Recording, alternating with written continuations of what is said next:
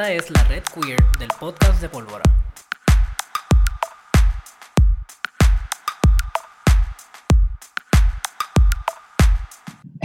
Hola a todos, yo soy Nathaniel, mis pronombres son ella y él, ella.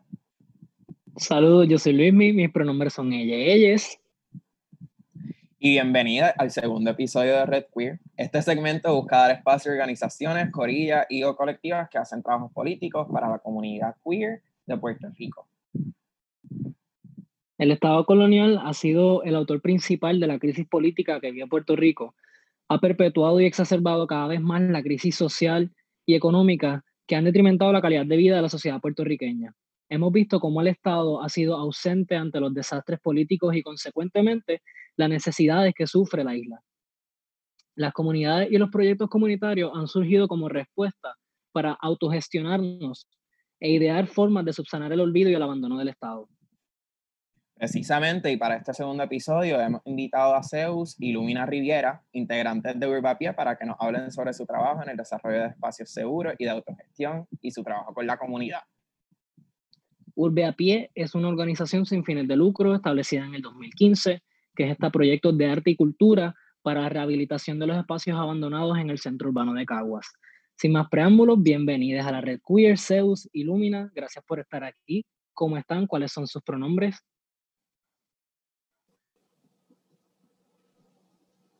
Hola. Hola. Saludos. ¿Cómo están? Hello. Super. How are we feeling? Estamos, estamos ready. Bajo lluvia, pero chilling. si quieren presentarse y decir sus pronombres. Pues yo soy Pues- Lumina Riviera, mi nombre este, out of stage es Jacob Julian, mis pronombres son él, eh, sí, él, este, y sí, estoy súper pompeado de estar aquí, gracias por la invitación. Gracias a ti, gracias a ti. Pues mi nombre es Omar, me dicen Zeus desde hace muchos años atrás y mis pronombres son él y ella. Bueno, pues gracias por estar aquí. Eh, y pues nada, vamos directo. Eh, ¿Cómo y por qué comenzó a gestarse Urbapie?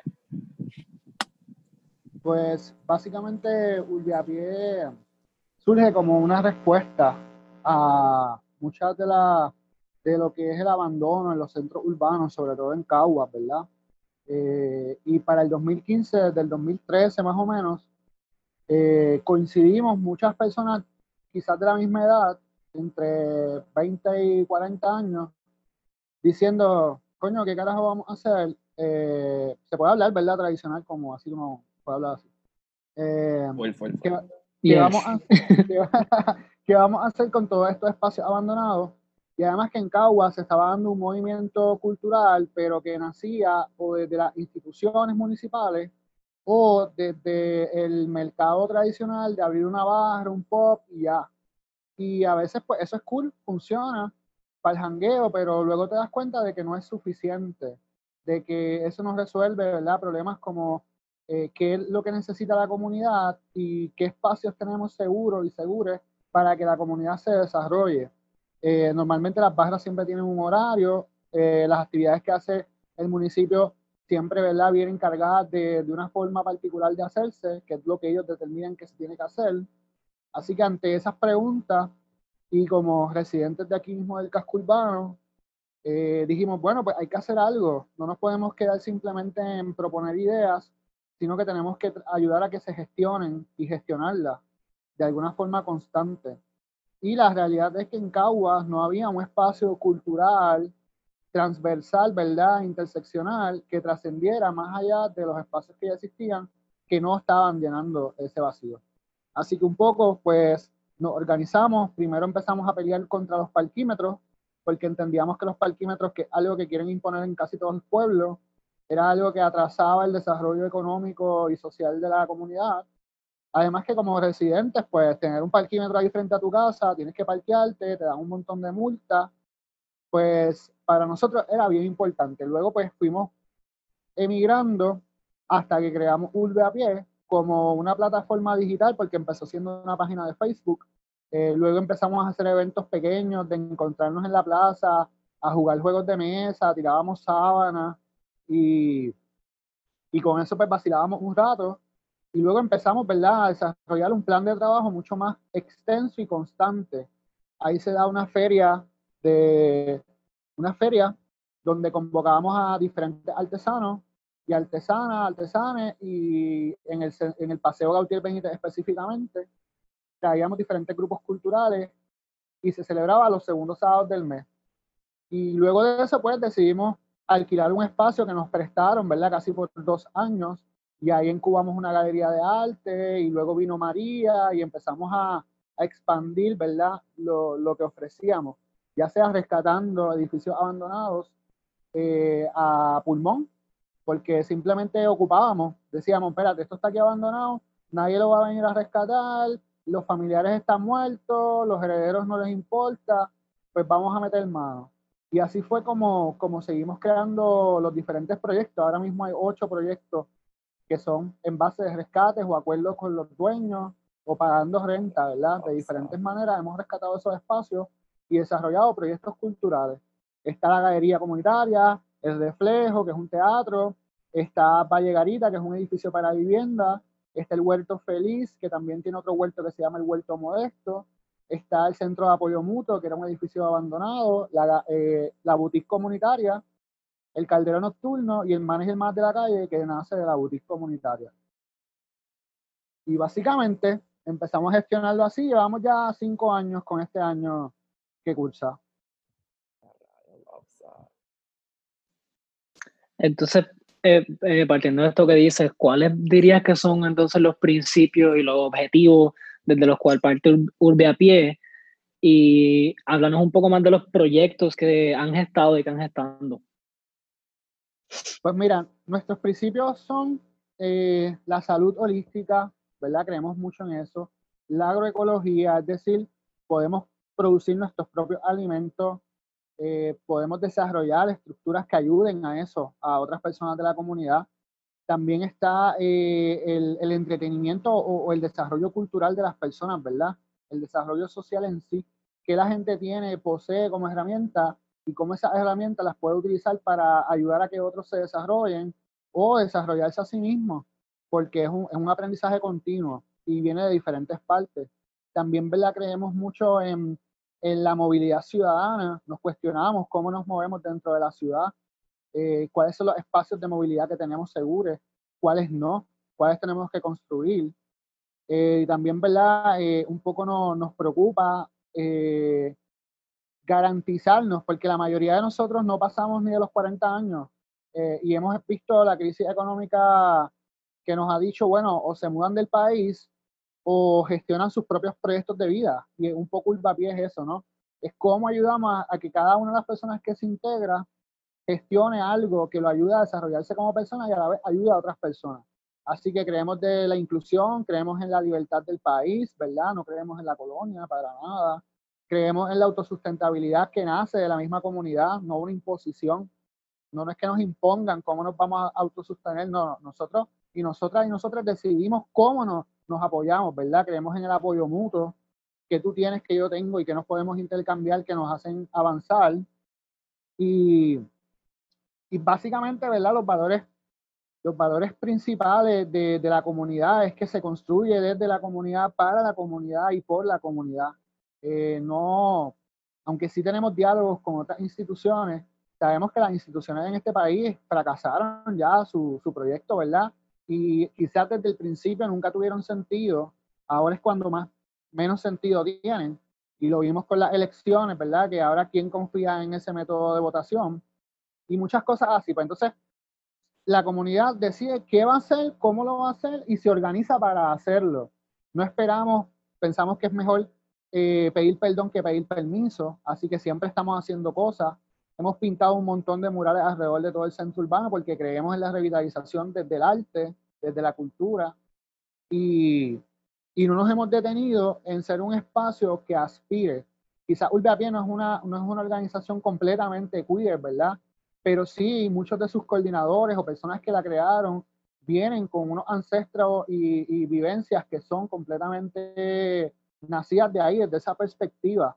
Eh, y cuando ejercemos comunidad, la ejercemos reconociendo eso. que hay diferentes componentes en la comunidad, no hay un solo componente, no es, no es una comunidad heteronormativa, no es una comunidad eh, heterogénea, sino que, que todo lo contrario, es bien diversa. Así que tratamos siempre de recolectar y de agrupar esos diferentes elementos para, para desarrollarnos como comunidad. Esto, los, los, proyectos pues han sido diversos. Eh, la base como tal, ¿verdad? Es la boutique comunitaria. Ahí es una tienda de segunda mano que cree mucho en el reciclaje las piezas de ropa que la gente tiene en la casa y que ya no usa. Eh, el huerto feliz, pues ahí se siembra y se practica y se aprende. Yo nunca había tenido experiencia con plantas ni nada de ese tipo de cosas hasta que no vengo a experimentar con el huerto. Eh, así que también va a llegar porque creemos en, la vivienda, ¿verdad? creemos, en el pueblo hay más de 200 edificios abandonados que pudieran ser vivienda para un montón de gente, sobre todo gente joven que está buscando desarrollarse. Y, mucho, y no hay un plan, que es lo peor, no hay un plan del municipio ni del gobierno para desarrollar todos esos espacios. Así que la, la, la vibración es que si no lo hacer la comunidad, nadie lo va a hacer, porque si lo hacen otros que vengan por ahí, seguramente lo que van a hacer es especular los espacios, compran la tierra, tumban, hacen un parking, que no queremos más parking en los centros urbanos, ya hay demasiado estacionamiento, y pues todo eso eh, es parte de lo que hacemos diario. La galería siempre está abierta con exhibiciones de arte, se dan talleres de arte, se dan talleres de yoga, tai chi, ha habido zumba, bomba, eh, y, el, y el café teatro, pues desde que se inició siendo un espacio eh, que, que, Jacob, ¿verdad? Eh, y en especial Lumina y la Riviera, lo acogieron y lo hicieron suyo y desarrollaron ahí más de dos años de intervenciones constantes todos los meses de, eventos, ¿verdad? LGBTIQ, black shows, etcétera, que eso ya mismo hablará Lumina. Pero esos son los objetivos, revitalizar para que la misma comunidad se desarrolle. No es fácil, ha sido complicado, no es necesariamente que tenemos el apoyo municipal completamente. Eh, a nosotros no nos llega ni un solo centavo del municipio. Así que lo gestionamos día a día con aportaciones de gente como nosotras, que estamos ahí apoyando proyectos comunitarios. Hablaste un poco sobre la comunidad y obviamente las diferentes áreas de la comunidad. Eh, pues entonces, cuando comenzamos a quizás analizar las diferentes interseccionalidades de, estas identidades dentro de la comunidad, eh, ¿qué entonces eh, se puede ver en específico en la comunidad queer? O sea, ¿qué, proyectos se han gestado? O quizás Lumina nos puede ayudar un poco aquí a, contestar. Para, para, para, integrar parte de la comunidad queer, que obviamente es parte súper importante de la comunidad en general.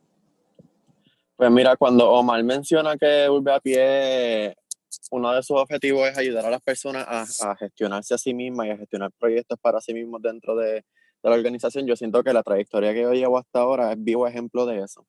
Porque el Rivera Business empezó siendo mi segundo show ever. Yo debuté en Santurce y ya en mi segundo performance yo estaba literalmente hosting mi propio show con Urbe a So que si yo tengo que agradecer mi trayectoria, principalmente tendría que ser a la organización por darme ese espacio. Este, y por todavía tenerlo, por todavía yo tenerlo, ¿verdad? Poder decir que lo tengo accesible. Este, antes del Riviera Business se gestionaba, antes de que el del Riviera se gestionara en UBP, ya existían personas queer, obviamente, trabajando en la organización, pero no fue hasta que después del Riviera Business se, se gestionara estas personas se empezaron a reconocer como subgrupo dentro de la organización y abrieron espacio en la agenda para, para trabajar para ellos mismos, ¿me entiendes? Como que habían personas, pero no estaban centradas en trabajar para ellas mismas como, como colectivo LGBTQI+. Este, y, y Omar, ¿verdad? Omar puede ser este, testigo de eso, porque al nosotros empezar el Riviera Wellness, ahí fue que se abrió como que este espacio en el que tú escuchabas a las personas entrar y decir, ah, yo no sabía que aquí se eh, jangueaba el ambiente, yo no sabía que esto estaba aquí, yo no sabía que yo podía venir aquí. So ahí podemos ver cómo, ¿verdad? En el mismo lenguaje, yo no sabía que yo podía venir aquí cuando tú debes de tener el derecho de poder ir a donde tú quieras. Este, podemos sentir como las personas se sienten, ¿verdad? Limitadas dentro del espacio que es en Cagua. Este, y verdad, yo, yo siempre divido estas cosas este, pre-Rivera Realness y post-Rivera Realness, porque post Riviera Realness, entonces vemos como, por ejemplo, ahora si van al, al, a la plaza de Caguas, este, no, no hay un spot en la plaza de Caguas donde tú no puedas ver eh, un mensaje que escribieron personas trans de Urbapié que las vidas trans importan. Y no tan solo está el mensaje, sino que el mensaje está escrito, ¿verdad? Y las letras tienen los colores de la bandera. O sea, que eso es el mega update, el mega, el mega tío, porque eso antes no se daba.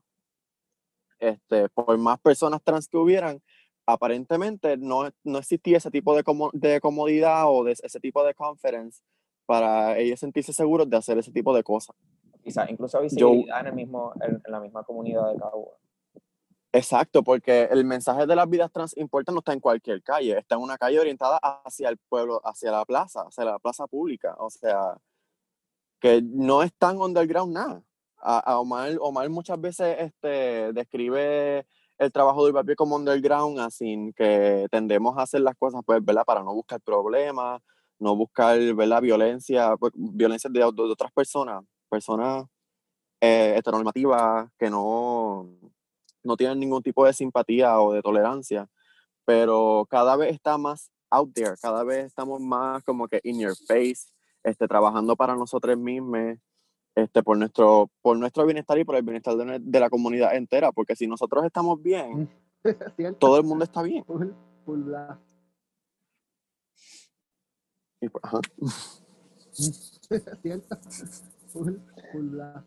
Omar, no sé si tienes algo que añadir a, las palabras de Lumina.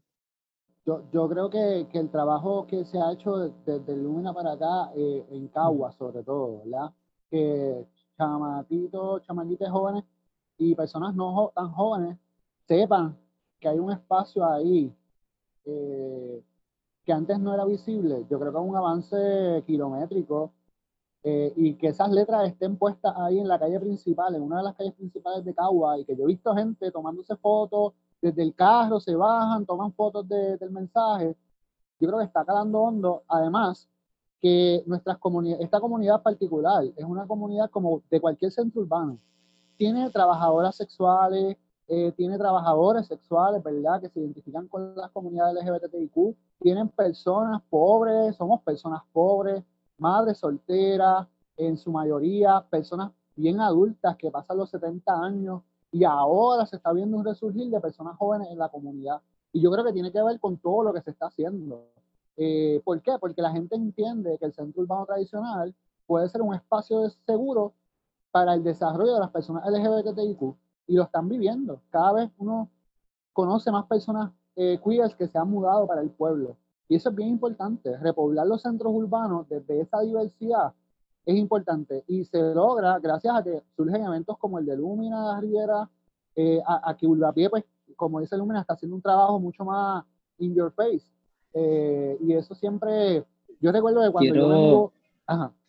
Eh, discúlpame, que es que quiero indagar un poco más en precisamente eso, en cómo han logrado estos cambios, porque son cambios positivos, están generando espacios seguros dentro, de, dentro del casco urbano en Cagua. Entonces, eh, quiero, how does that work? ¿Cómo han logrado generar estos espacios y cómo han logrado este cambio positivo? Porque como bien dices, el mero hecho de que es reconozcan que ese espacio está allí y se está gestando, son muchos puntos adelante. Pues ha sido, ha sido una fajadera constante, eso lo tengo que reconocer, ¿verdad? Eh, pero sobre todo yo creo que dejando ser a la gente, es bien importante eso, dejando que la gente desarrolle sus ideas, porque la gente tiene las la respuestas a las, a las preguntas, a las que conozco yo, que son preguntas que yo me hago y preguntas que se hacen otras personas. Te, decía, yo, yo empecé eh, viviendo en la urbe en el 2013 cuando me gradué de la UPI, me, me, vengo a vivir aquí al centro urbano porque no sabía para dónde coger, ya no quería vivir con mami ni, ni papi, ¿verdad? Eh, y entonces puse una bandera gay, eso fue mi primer acto ahí de, de, de, presencia, es poner una bandera colgando desde mi balcón. Y, yo, y eso abrió a que otras personas en la comunidad pusieran otras banderas gay también. Eh, y entonces, de alguna forma u otra, eso va cambiando la perspectiva. Esos pequeños pasos que no son tan pequeños nada, ¿verdad? Porque en algún momento te pudieron haber linchado si tú ponías una bandera LGBTIQ ondeando desde tu balcón. Pero gracias a las luchas históricas que se están dando en este país, gente que viene haciendo un trabajo desde muchos años antes que nosotros naciéramos, eh, es que nosotros podemos quizás ahora tener esa libertad y seguir desarrollando esa libertad para otras personas que no conocemos y que vamos a conocer pronto. Encuentro súper interesante cómo, eh, cómo ustedes desde la autogestión crean este tipo de resistencia o fortaleza para así comenzar a, a, visibilizar lo que es la comunidad en específico, la comunidad queer en específico. Sin embargo, ahora con, con, cuando comenzamos a contextualizar lo que estamos viviendo en el presente, ¿cómo entonces sus proyectos o ese mismo acto de visibilización o, o autogestión ha cambiado gracias al COVID? Mira, pues en mi caso yo creo que, ¿verdad? No sé si esto contesta la pregunta, no sé si la entendí bien, pero los shows digitales, ¿verdad? Es una manera de, de que ya Claro, no tengo el espacio claro. de urbe a pie, y no es que no lo tengo, sino que no lo tengo accesible por el COVID. Este, y de hecho, este, aunque no tengo el espacio físico de urbe a pie disponible, sí tengo, por ejemplo, la plataforma de Instagram, donde este, se publicó el, la segunda edición del Kawas Pride. So, yo por lo menos en mi caso, ¿verdad? Omar podrá indagar en su, por su experiencia, pero ha sido eso, ha sido llevar eh, mi, ¿verdad? mi trabajo como performer hacia las plataformas digitales, incluyendo la de Pie, y también eh, como parte de las actividades que Pie estaba desarrollando, que ¿verdad? Este, se reanudará después cuando sea, ¿verdad? estemos post-COVID, este, eran los talleres, ¿verdad? Los talleres que habíamos empezado, ¿verdad? Motivados por la muerte de Alexa, es algo que llevamos a la plataforma de Instagram cuando empezó el COVID a través de el short doc que hicimos sobre los colores de Cagua, queriendo visibilizar a esas personas eh, trans de color, eh, queer en general de Caguas para que la gente conozca, ¿verdad? Y se sigan identificando y se sigan topando con esa experiencia de, ah, yo no sabía que, ¿verdad? Que había más como yo, o que este espacio estaba para mí, o que este espacio se gestiona para mí. So, por lo menos desde mi experiencia, yo creo que el- las plataformas digitales han sido esa, han significado esa posibilidad de, de reinvención, ya que no podemos, ¿verdad?, utilizar el, espacio físico de Urbe a pie. Exacto. Yo creo que Lumina ha hecho un trabajo tan brutal. Eh, yo no recuerdo en, en Caguas, te lo digo, yo tengo 35 años. No, tengo un poquito más, pero yo me quedé en los 35 ya, que. Eh, yo nunca había visto un, un- bueno, salvo las muertes que ocurrieron en la discoteca Pose, ¿es que se llamaba? Espérate, no, este, uy, en Orlando, que, ¿cómo se llamaba eso? Sí, bueno, anyway, Pulse, En- pulse. Ajá, en la discoteca, ¿verdad? Que, que asesinaron a tantas personas LGBTIQ de y había gente incluso de Caguas que murió ahí. Eh, ahí ocurrió una, una vigilia, que yo creo que es el evento más grande que yo he visto en Caguas, más allá, de- o sea, en la historia. Ah, es hasta, hasta que se da el, el, el Caguas Pride el año, antipa- el año pasado, el antipasado, y luego eh, el año pasado, ¿verdad? Con todo esto del COVID, pues Lumina trae estas propuestas tan geniales de hacerlo por Instagram, por Facebook, utilizar las plataformas digitales y la audiencia respondió eh, son- que el trabajo que se hizo es un trabajo fenomenal, ¿verdad? Que se hizo bien rápido, pero bien trabajado. Y bueno, gracias a que hay, hay transición generacional, ¿verdad? Y nos ayudamos entre todas las generaciones, yo creo que esto se puede gestar. Si no, hubiese sido imposible. Y yo creo que ahí cuando Lumina aparece en Urbeapie, Jacob aparece en Urbeapie a, a decir que quiere hacer cosas en el reflejo, para mí, ¿verdad? Que, que estoy, yo digo que estoy viejo ya todavía, estoy joven, pero, pero lo digo. Eh, para mí eso fue como un despertar. Yo dije, espérate, espérate, espérate, ¿qué es esto, verdad? ¿Qué, ¿Hacia dónde vamos ahora? ¿Por qué? Porque eso debe de ocurrir en todos los espacios de Puerto Rico, en todos los centros urbanos debe de haber gente que active espacios LGBTIQ y que ayude a que se desarrollen otras personas, otras futuras generaciones. Eh, y yo hice un trabajo político y organizativo en la universidad, sobre todo LGBTIQ, desde el Comité contra la Homofobia y el, el Discrimen, que ya no existe. Pero tengo que reconocer que ese trabajo de base, que es el que se hace desde las mismas comunidades más allá de la universidad, porque las universidades tienden a ser una burbuja, ¿verdad? Después que tú sales de ahí, te puedes quedar sin nada de lo que construiste, porque eso se queda en la universidad. Así que cuando Jacob llega a, a, a, a Urbeapie, yo digo, este, este chamaque tan joven, tan lleno de energía, tan puesto a hacer, porque a veces la gente da ideas, ah, mira, tienen que hacer esto, tienen que hacer esto otro, tienen que hacer lo otro. Y la realidad es que si tú no metes mano en eso, nadie lo va a hacer por ti, porque tú, tú eres la persona que estás pensando eso, lo estás maquinando, lo estás desarrollando. Y Jacob no es Lumina, ¿verdad? No es de las personas que dicen tienen que hacer, no, no, no. Ya viene ya con un plan que, que se nutre de lo que la gente pueda traer, pero ya es un plan y ya tiene la intención de hacer. Yo creo que eso es bien importante, ¿verdad?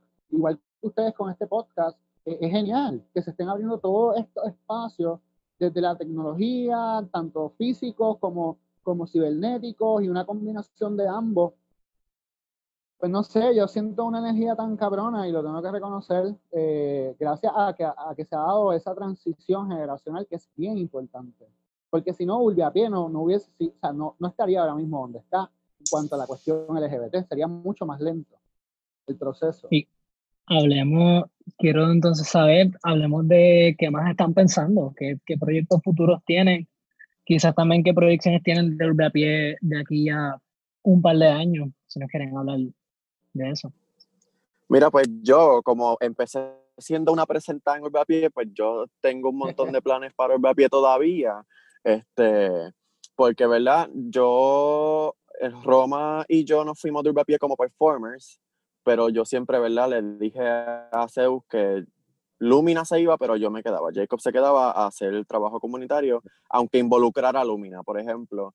Este, aunque ya el Riviera Wellness no está por ahora, porque sí tenemos planes de, de, volver, este, yo fuera de lo que es el drag, este, empecé este, con los talleres, que verdad, tengo, empecé uno yo, antes de yo hacer el de Alexa ya habían, ¿verdad? Yo creo que Diverse ya había ofrecido talleres en Urban etcétera, y, y, ¿verdad? Yo quisiera ver que eso sí, eh, continúe, que, que, otras organizaciones quieran utilizar el espacio del Urbapié para llevar talleres, para llevar conversatorios, adiestramiento, porque eso es algo que yo siento que Urbapié también necesita. Urbapié, podemos haber personas queer, pero todavía hay personas que necesitan todavía un poco de construcción. Y yo siento que qué mejor que nosotros mismos para entonces, ¿verdad?, implementar ese tipo de, de educación dentro del colectivo. Este, también quisiera continuar otros trabajos que se hicieron ya una vez antes de, del COVID y de María, pero ¿verdad? esas dos situaciones como que pues solamente nos permitieron hacerlo una sola vez y queremos continuar los que son, por ejemplo, las jornadas de trabajo, que fue, ¿verdad? Empezó siendo un drag show que, que iba, era un drag show que antes del drag show era un mercado, ¿verdad? Se hacía un mercado desde las 6 de la tarde y a las 10, 11 era un drag show, porque la, el punto era recoger fondos para mejorar la, la infraestructura de Urbapié. So, es algo que, que, yo quisiera continuar haciendo para, Traba, para trabajar para Urbapié, para poder autosustentar este, el espacio. Eh, también están los mercados, que quisiera que fuera una actividad aparte, que ¿verdad? está inspirada en el hangar, el hangar tiene sus mercados, creo que son los, de verdad no te sé decir cuándo son, pero se dan esos mercados queer para ver a comerciantes pequeños eh, queer y para la comunidad queer. Algo que yo quisiera ver que se implementara en Urbapié cuando todo esto acabe. Eh, y también yo, yo lo, lo, anoté aquí en mi computadora, non-alcohol parties, pero ¿verdad? Eh, también quisiera implementar un espacio seguro para esas personas queer que no están interesadas en consumir ningún tipo de alcohol o estar, estar en ambientes donde se consume alcohol. Y para las queer babies también. Exacto. Este, y ahí entra este, un trabajo bien importante de Sandro Martín de la Fuente, un drag king excelente de Cagua, este, que ha sido, ¿verdad? No, nunca me ha dicho una uh, Sandro. trabajar en Urbapié. Este, y yo quisiera que él me ayudara mucho en eso, porque, ¿verdad? Quisiera que hubiera karaoke, que sea algo bien cheesy, pero a la misma vez bien, bien safe y bien, bien chévere para esas personas que son, ¿verdad? Como tú dices, babies, este, o que simplemente no les interesa eh, consumir alcohol o estar en ese tipo de ambiente, que, ¿verdad? No es nada malo, pero no, es algo totalmente diferente. Sí, pero, ¿sabes? Pero... Este, Ajá. No, que, o sea, es importante eso que tú traes porque muchas veces se ve a la comunidad queer como eh, estos hangueadores que solamente salen por la noche Y que al fin y al cabo, tú sabes, ese jangueo no representa a toda la comunidad eh, queer y no toda la gente queer se asocia a ese tipo jangueo, a ese tipo de espacios juntos. Inclusive en Pride también. En Pride usualmente no se le considera a las niñas y a las baby queers. Ujú, Y inclusive hay padres y otras personas queers que prefieren que no estén porque no, que consideran, no consideran el espacio como uno seguro para niñas y para baby exacto. queers, when it should be. ujú. De hecho, partiendo de eso, también quisiera traba- eh, trabajar con las personas que gestionan Drag Queen Story Hour, que solamente creo que se ha podido dar una sola vez con Nancy Psicótica en el hangar. Yes. Y es algo que yo quisiera también trabajar, ¿verdad? Qué sé yo, los domingos o los sábados a mediodía, este, ¿verdad? Hay que ver cuánto dura el maquillaje, pero es algo que yo sé que se puede trabajar y que sería bien beneficioso. Bueno, pues, sí, eh, Zeus, ¿tienes algo que comentar o No, no, básicamente ahí eh, Jacob le dijo, lo dijo todo. Todo lo que quiera hacer es bienvenido. Estamos ahí para esas posibilidades y para otras más. perfecto? De hecho, eh, todo eso, ¿verdad? Eh, es bienvenido y es bienvenida cualquier otra propuesta de cualquier otra persona. Porque parte de lo que fue el, eh, la, la manera en la que se gestionó Kawas Pride, la segunda edición, fue así. Fue, perdón, Kawas Pride slash el, el Short Dog que fue después, el colores de, los colores de Kawa, porque ahí entró este, una persona que, que nunca había trabajado con el papier y es un, se llama June, este, y fue ahí cuando yo entonces pude ver que entonces sí se estaba, se estaba despertando esta, este deseo en personas queer de Caguas que nu- nunca habían aparecido y ahora se sienten cómodos en venir a, tra- a traer propuestas y en que confían en que either Omar, yo, cualquier otra persona que ya llevamos tiempo en pie, vamos a darle ese espacio y ese, ¿verdad? esa gama de posibilidades a que desarrollen sus ideas. Y no sé si habían visto una, una convocatoria a un Zoom, un taller por Zoom, que creo que fue en colaboración con Diverse y Urbe. Eso fue gestionado por John, un, un chico trans, creo que tiene 16 años de Cagua. Y eso para mí fue como que Baby Jun- queer. Exacto, Jung es uno de los objetivos de Pie. Yes. Bueno, pues Zeus, Lumina, muchas gracias por estar aquí, por, por conversar y traer su proyecto. Definitivamente necesitamos proyectos como este de autogestión, de visibilidad y nada, de, de estar entre nosotros. Así que les agradezco, por la- les agradezco mucho por la conversación. Gracias a ustedes por la invitación. A ustedes siempre, siempre. Felicidades por el trabajo que hacen. Gracias. Ujú. Felici- Felicidades a ustedes por el trabajo que hacen también con Definitivo. el de a pie y con todo lo que hacen también como individuos. Eh, gracias Lumina, gracias Zeus. Ahora, donde conseguimos Orbe a pie en las redes, website. Este es el momento de que nos suelten su Twitter, su Instagram, su Facebook, su Tumblr, si tienen, todo lo que tengan. Pues Urbe a pie en Instagram, Urbe a pie en Facebook y Urbe a pie a través de www.urbeapie.com. También estamos ahí. Y también está el reflejo.urbe en Instagram, donde van a poder encontrar tanto cosas del Riviera Business como cosas, ¿verdad? Non-drag related, como talleres, obras de teatro independientes, etcétera.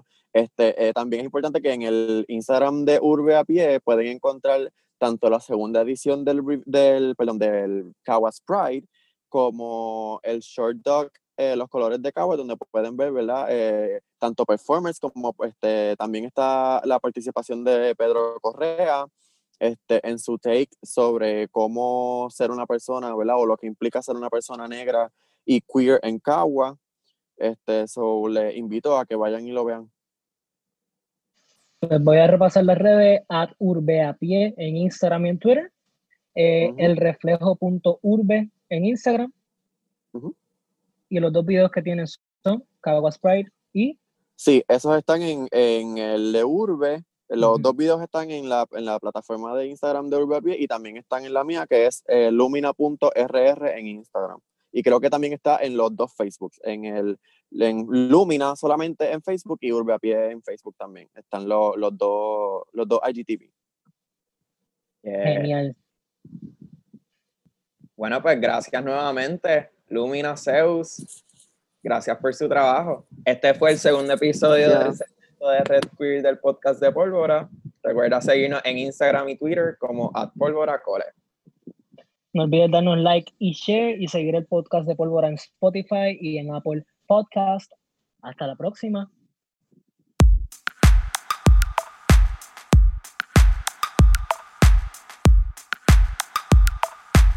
Esto fue Red Queer del podcast de Pólvora.